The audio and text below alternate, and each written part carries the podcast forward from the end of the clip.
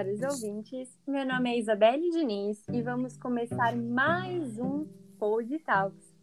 Falando hoje de uma das maiores revoltas populares do início do século XX, a famosa Revolta da Vacina.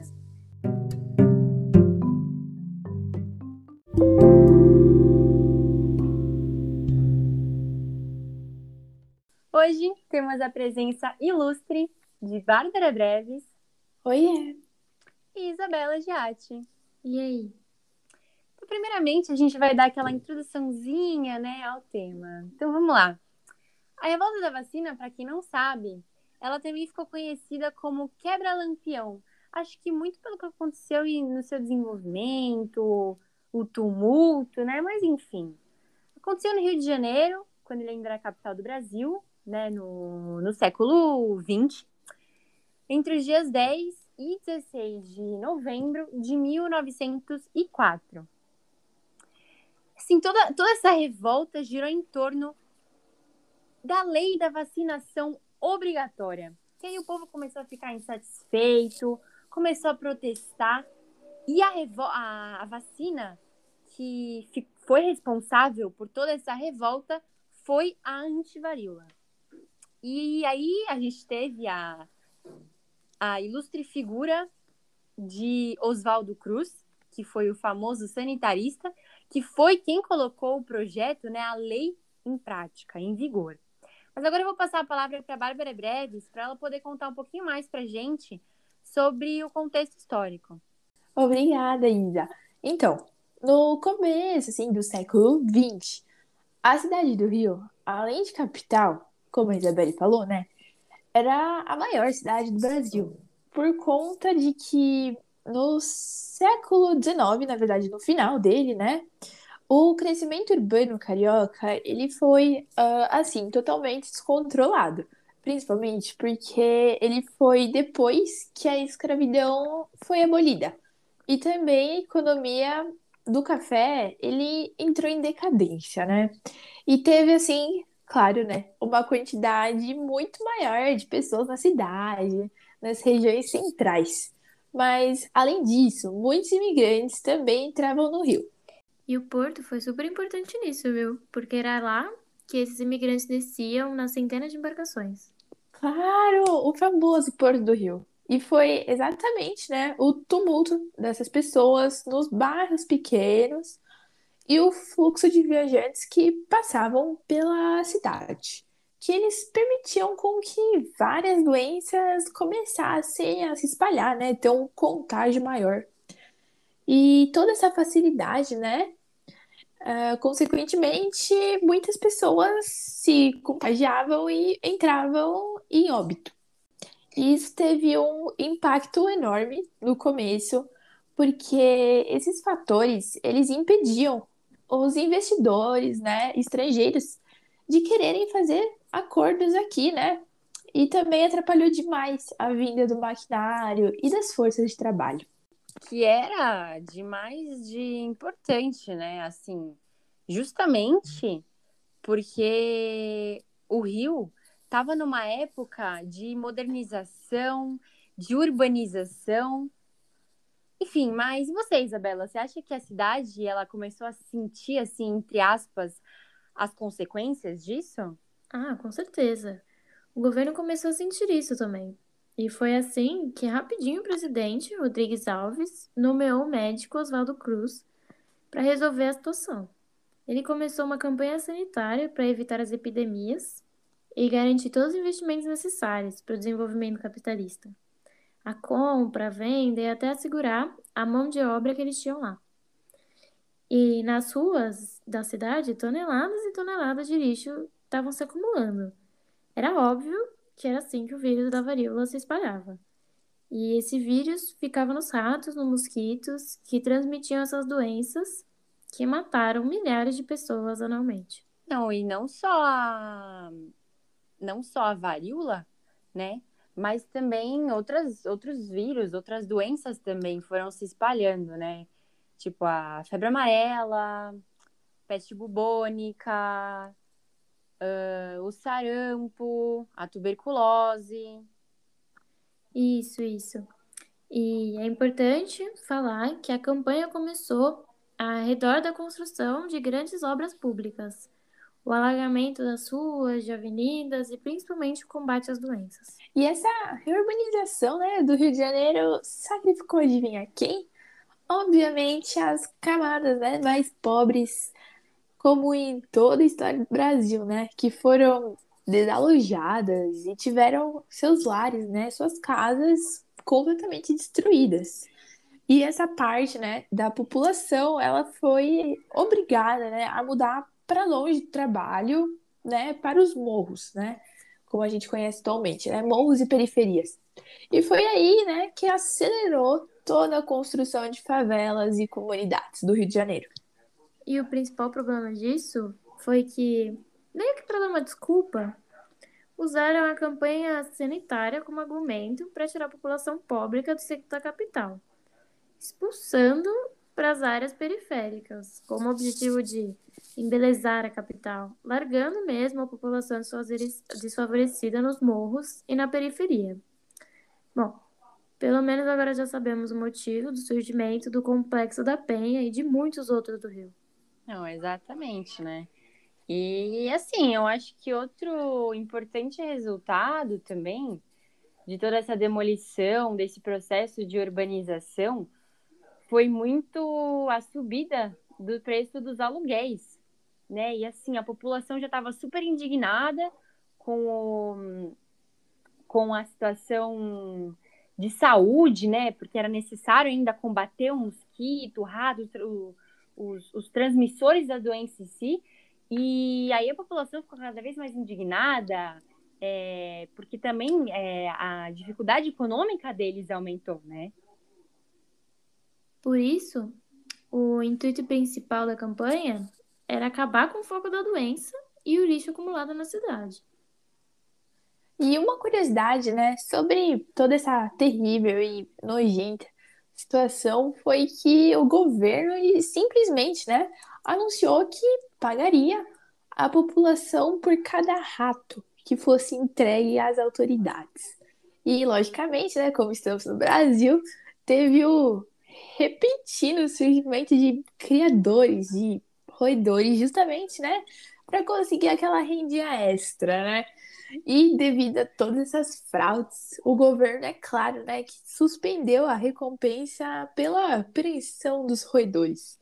E olha o quão desesperador estava toda essa situação. O governo já estava até sem saber o que fazer. E aí, Bah? Depois, a última e desesperada abordagem deles foi a obrigação repentina da vacinação justamente pelo Oswaldo Cruz contra a famosa varíola para todo brasileiro com mais de seis meses de idade. Então, foi no dia 9 de novembro, se não me engano, que vazou pela mídia essa notícia, que foi chocante demais para todos. E isso se concretizou antes já, em 5 de novembro, quando for foi formada uma lei contra a vacinação obrigatória no Rio. Então, mas será que a população aceitou realmente tudo isso, meninas? Tipo, era uma época, era uma situação complicadíssima. Hoje a gente vê, a gente pode ver, e também creio que essa era a mentalidade deles, como uma invasão, assim, de privacidade, né? Assim, não a privacidade, mas às vezes um rompimento da liberdade de escolha, uma liberdade enquanto cidadão. Exatamente isso. Eles não ficavam, tipo, nada quietos, né? Políticos, militares de oposição e principalmente, né, aquela população da camada mais baixa da cidade se opuseram, né? Ficaram contra a vacina. Porque não foi feito, assim, nenhum esclarecimento oficial sobre a importância da vacina ou da higiene, né?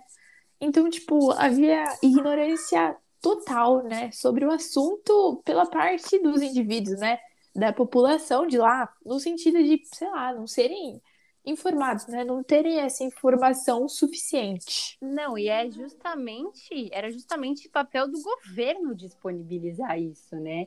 É, isso foi recorrido a uma instância absurda, né? E assim, eu gostaria mesmo de saber como é que rolou toda essa obrigatoriedade. Você pode falar um pouquinho? Claro. o papel era do governo disponibilizar essa informação. E isso funcionou por meio da força, né? Os funcionários da saúde pública, protegidos pelos policiais, invadiam as casas da população e as vacinavam sem ao menos perguntarem para os moradores se queriam ou não. E assim, os agitadores estimulavam a massa urbana a enfrentar eles. E os mais radicais pregavam a resistência à bala. Saía atirando mesmo, sem dó, alegando que o cidadão tinha o direito de preservar o próprio corpo e não aceitar aquele líquido desconhecido. Exatamente isso da liberdade individual que eu comentei, né? É... Em um tempo, em uma época que as pessoas, por exemplo, se vestiam cobrindo todo o corpo, mostrar os braços, mostrar partes do corpo, assim, para poder tomar a vacina, né? Foi visto como algo super imoral, algo abominável para a época. Sim, com certeza, né? E já linkando a insatisfação da população, né, contra o governo foi assim, generalizada. Porque a partir disso, né, foi total, somando os problemas sociais, né, de moradia, ao elevado custo de vida que acabou se tornando, né, resultou de fato na revolta da vacina. Não, acredito mesmo. É... E sim, eu fiquei curiosa agora em saber como foi a revolta em si nas ruas. Teve muita confusão, Bárbara? Vixe, Isa, teve muita. Entre 10 e 16 de novembro né, de 1904, que foi o período né, das vacinações, uh, foram dias complicadíssimos, né, de terror, porque as camadas populares né, do Rio de Janeiro saíram às ruas para enfrentar, bater de frente com os agentes da saúde pública e a polícia. E, assim, o centro de Rio de Janeiro foi transformado numa praça de guerra, né? Com os bondes derrubados, edifícios, assim, estados horríveis, né? Depredados e muita confusão na Avenida Central, né? Se eu não me engano, é a atual Avenida Rio Branco. Então, a primeira organização da rebelião em si, né, ela foi registrada em 10 de novembro, no Largo do São Francisco, e estendeu-se assim até a Praça Tiradentes. Interrompendo um pouquinho a Bá, falam também que na praça tiveram gritos bem fortes, bem marcantes, tipo, abaixa a vacina, que surgiu lá nessa revolta. Exatamente! Essa revolta em si, né, ela foi muito marcante. E vocês pensam, ah, então, essa confusão só foi no início, né, no começo. Mas não, gente, esse protesto seguiu até os dias seguintes. E no dia 13, é, tomaram, assim, dimensões enormes. Foram coisas, assim, inimagináveis, né? A gente pode citar que foram assaltos contra delegacias, quartéis, formações de barricadas e outras coisas. A revolta popular, ela teve o apoio de militares que tentaram usar essa massa, né, essa parte insatisfeita, né, para derrubar e sem sucesso o presidente Rodrigues Alves. Mas o movimento rebelde ele foi dominado pelo governo, que prendeu e enviou algumas pessoas para o Acre. E no decorrer da manifestação, houve ainda uma tentativa de golpe de militares que estavam insatisfeitos com o governo. Além disso, o presidente Rodrigues Alves cogitou fugir do Rio. Porém, logo em seguida, a lei da vacina obrigatória foi modificada, tornando facultativo ser vacinado ou não. Não, pelo menos esse desespero, né, deu uma aliviada. Mas, assim, no final das contas, na verdade, a maioria das consequências foram negativas, não foram? Teve alguma positiva, Isa? Então, os resultados na saúde foram positivos. As doenças foram controladas em alguns casos, erradicadas, como é o caso da varíola e que nem há mais registro da sua ocorrência no mundo. Criou-se ainda o Instituto Oswaldo Cruz, referência na, hora, na área de saúde no Brasil. Mas como todo lado positivo, tem seu lado negativo. E eu fui com a parte chata.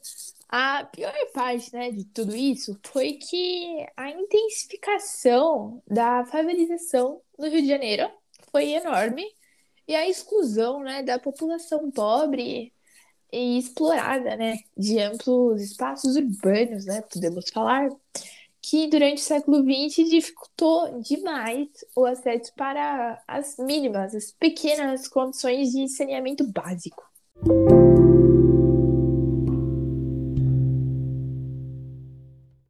E estamos quase no final do podcast. Mas antes, eu trouxe aqui uma curiosidade bem curtinha e bem interessante, que é que a Revolta da Vacina ela inspirou várias novelas, assim, várias obras artísticas, minisséries também, até mesmo ópera, dá para acreditar.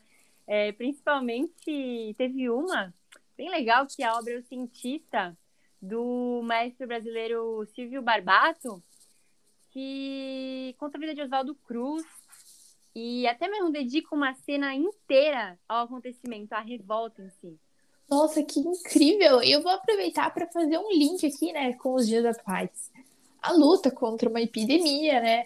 Uma sociedade em plena é, reforma, né? Mudança de costumes, guerra e né, uma guerra entre informação verdadeira, né, uma, é, afirmação concreta e uma fake news negacionistas, polvorosa e até rumores de golpe de Estado.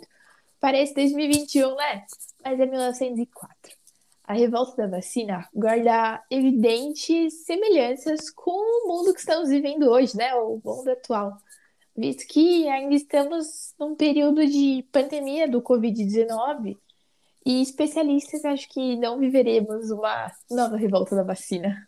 E eu tô com uma pesquisa aqui do Datafolha que mostra que 89% da população quer se vacinar e cientistas duvidam que haja uma escala de pessoas anti-vacina agora, como as que se viu em 1904, com a população saindo às ruas e quebrando as coisas, porque, né? Atualmente se espera que as pessoas estejam mais conscientes sobre a vacina, o que ela representa, no que ela vai ajudar. Mas ainda existem pessoas que preferem não tomar porque não acreditam na sua eficácia.